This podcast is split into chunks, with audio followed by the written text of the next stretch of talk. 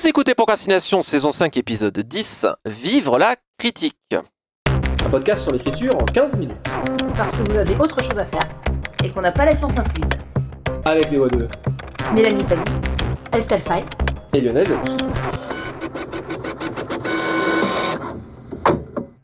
Vous avez publié un bouquin, une nouvelle, un texte, félicitations, les critiques arrivent, les avis sur les blogs, ou même tout simplement, hein, vous avez euh, produit un texte et vous l'avez fait relire à quelqu'un de votre entourage, dans l'espoir éventuellement d'avoir un retour, alors c'est aussi la bêta lecture, mais parfois, eh bien, on peut avoir des retours qui sont un peu, voire très négatifs.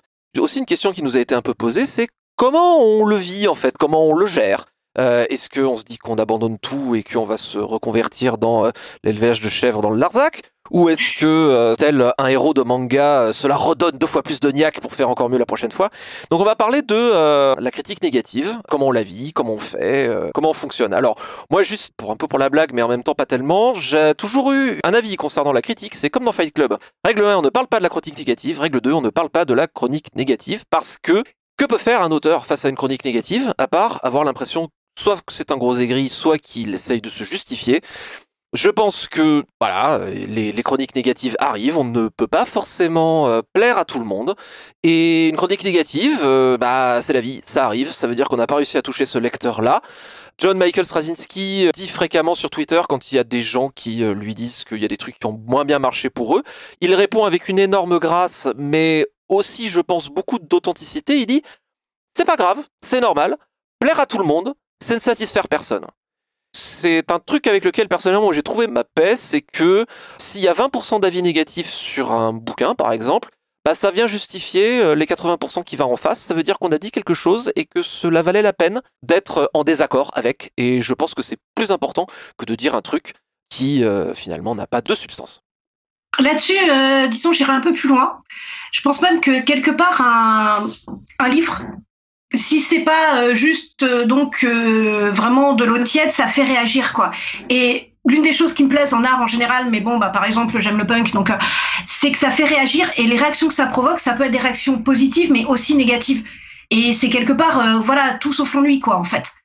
Après dans la critique négative, moi vraiment, déjà pour moi, un auteur répond pas à la critique juste parce qu'en fait, c'est pas notre rôle. le livre, après, une fois que je l'ai écrit, il va vivre sa vie. Et c'est simplement pas à moi de participer au débat critique parce que c'est juste pas mon rôle en fait. Et les critiques négatives, je les mettrai par contre pas toutes dans le même sac en fait. C'est-à-dire, par exemple perso, sur mon euh, donc deuxième roman publié en premier, mon roman maudit, j'ai eu des critiques négatives qui étaient notamment beaucoup qui avaient trop d'ellipses. Et effectivement, c'était un roman dans lequel, pour plein de raisons, j'ai fait beaucoup de coupes qu'en fait j'aurais pas dû faire. Et là, j'étais complètement d'accord avec les critiques qui disaient qu'il y avait trop d'ellipses. Euh, j'étais tout bébé autrice. Là, il y a vraiment eu des critiques qui m'ont appris quelque chose et qui m'ont appris qu'un roman doit avoir la longueur qu'il doit avoir, même si c'est un million de signes ou plus. Euh, là-dessus, je pense que Lionel sera d'accord avec moi. voilà, team million de signes, tout ça.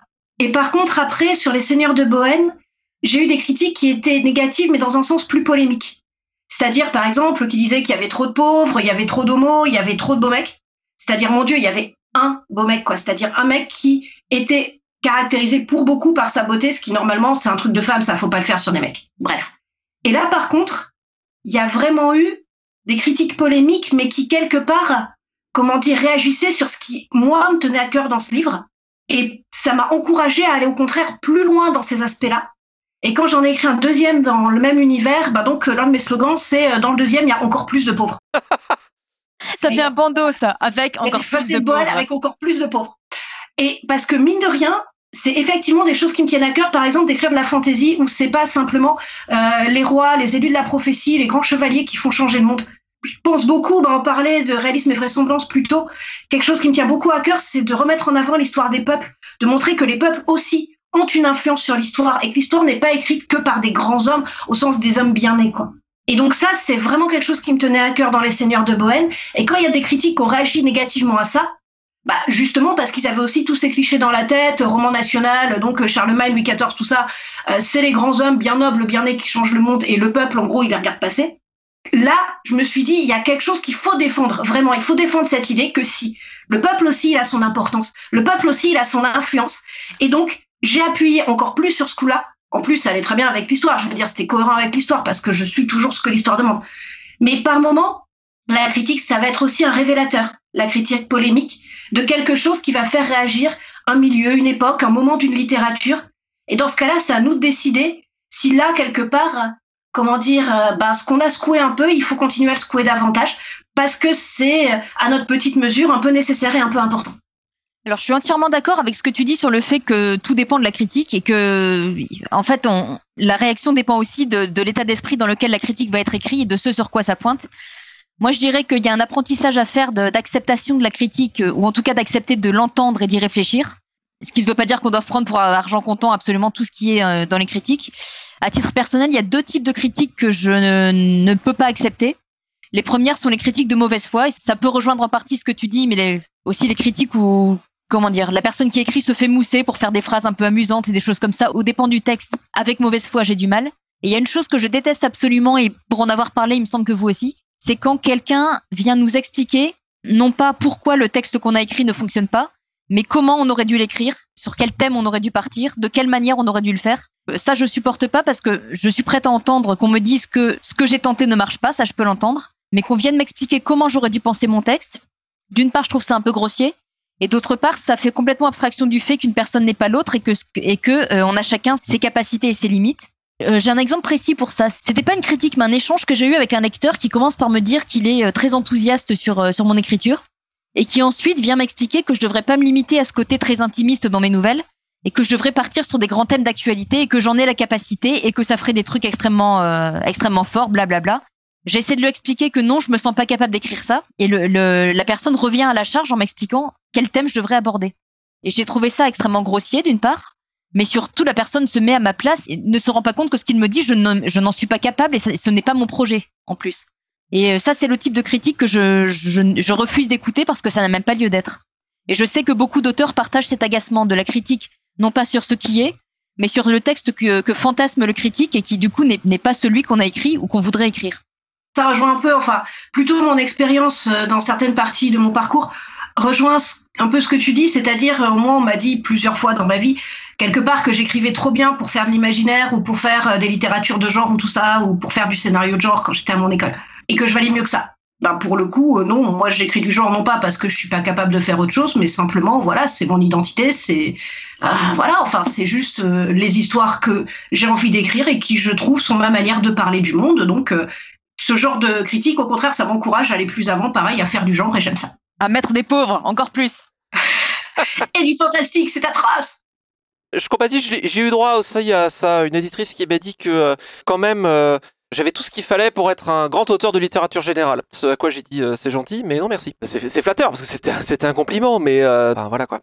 Je suis entièrement évidemment euh, d'accord avec tout ce que vous dites. Euh, la chronique qui euh, s'improvise directeur ou directrice littéraire, si un auteur a un projet et si un éditeur l'a choisi comme ça, c'est que il y a une intention et que le projet n'est pas ce que cette personne voudrait qu'il soit. Et bah c'est dommage. Ça veut dire que c'est peut-être pas c'était pas ça qu'il fallait lire. C'était pas ce que la personne attendait. C'est normal.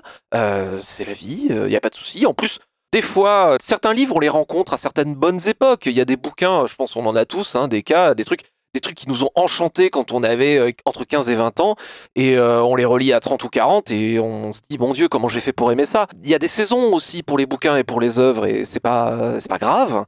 Donc, euh, cher poditeur ou poditrice, si vous recevez une chronique négative, ne vous déprimez pas pour la journée.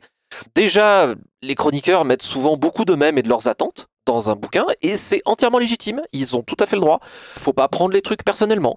C'est la vie, une rencontre euh, c'est pas faite avec cette personne-là, elle se fera euh, certainement avec une autre.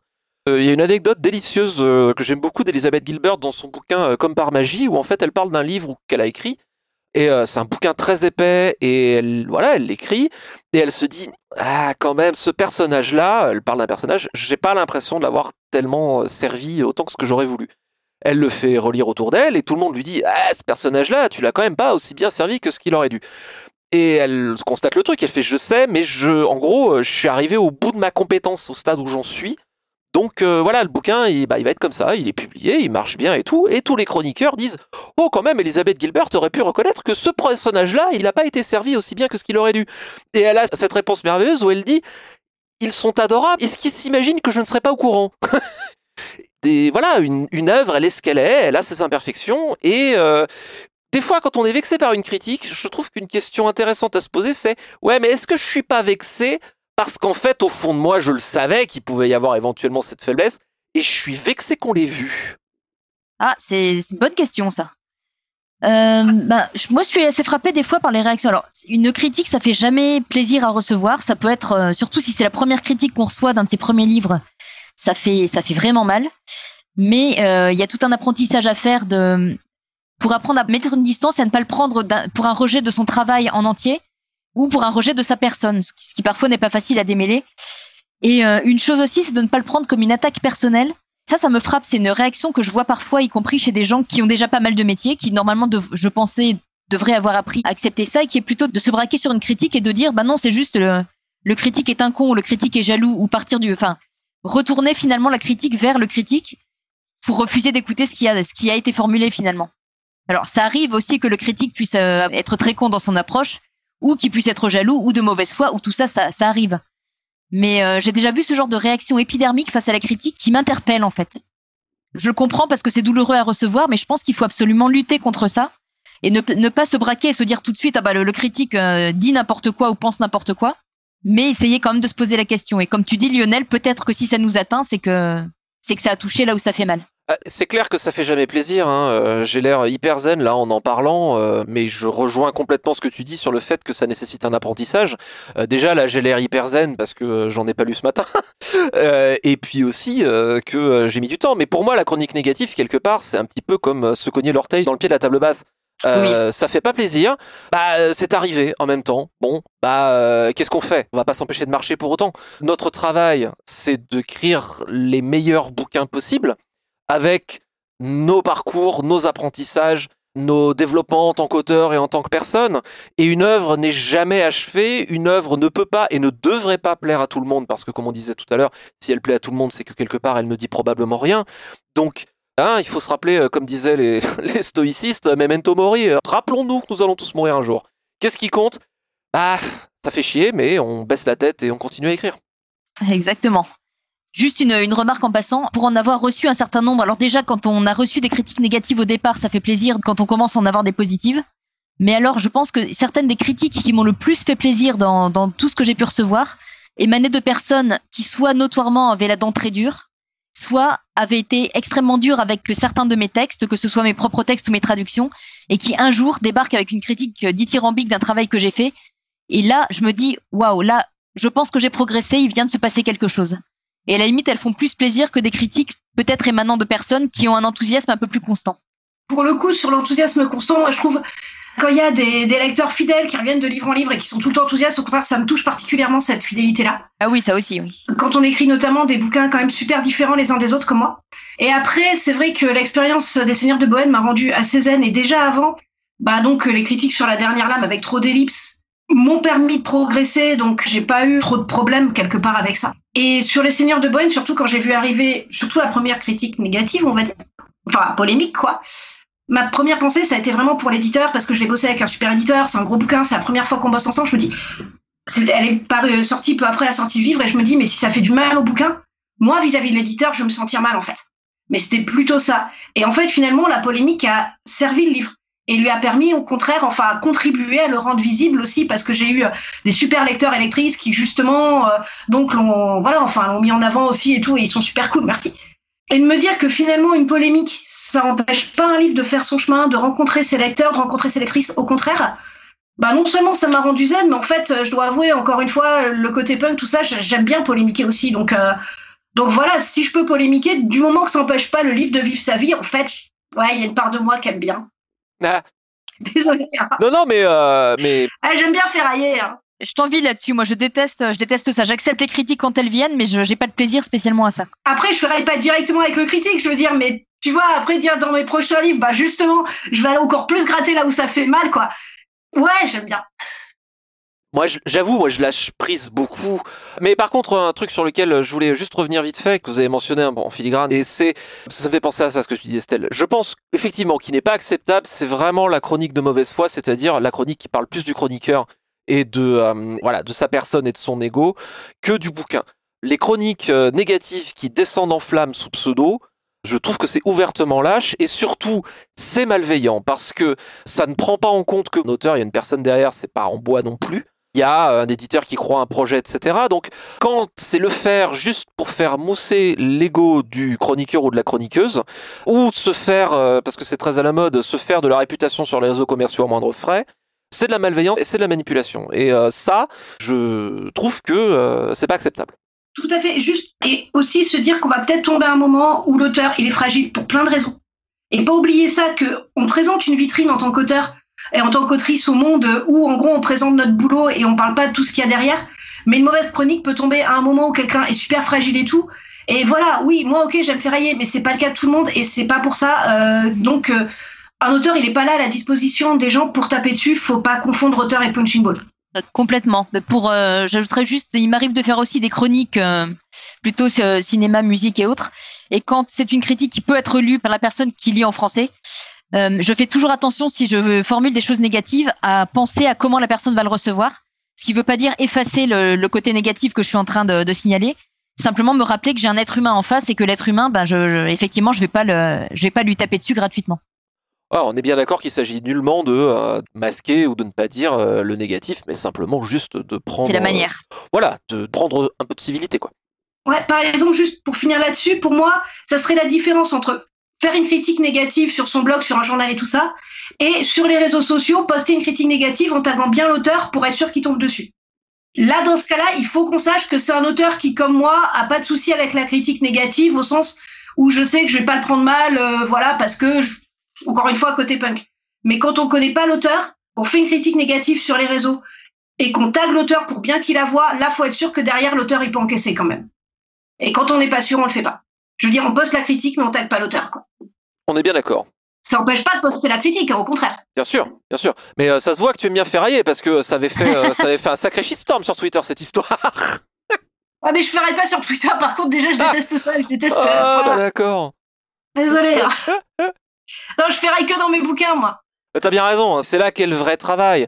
Bref, une petite citation pour terminer Si tu peux rencontrer triomphe après défaite et recevoir ces deux menteurs d'un même front, Rudyard Kipling, si. C'était Procrastination, merci de nous avoir suivis. Maintenant, assez procrastiné, allez écrire, l'esprit libre.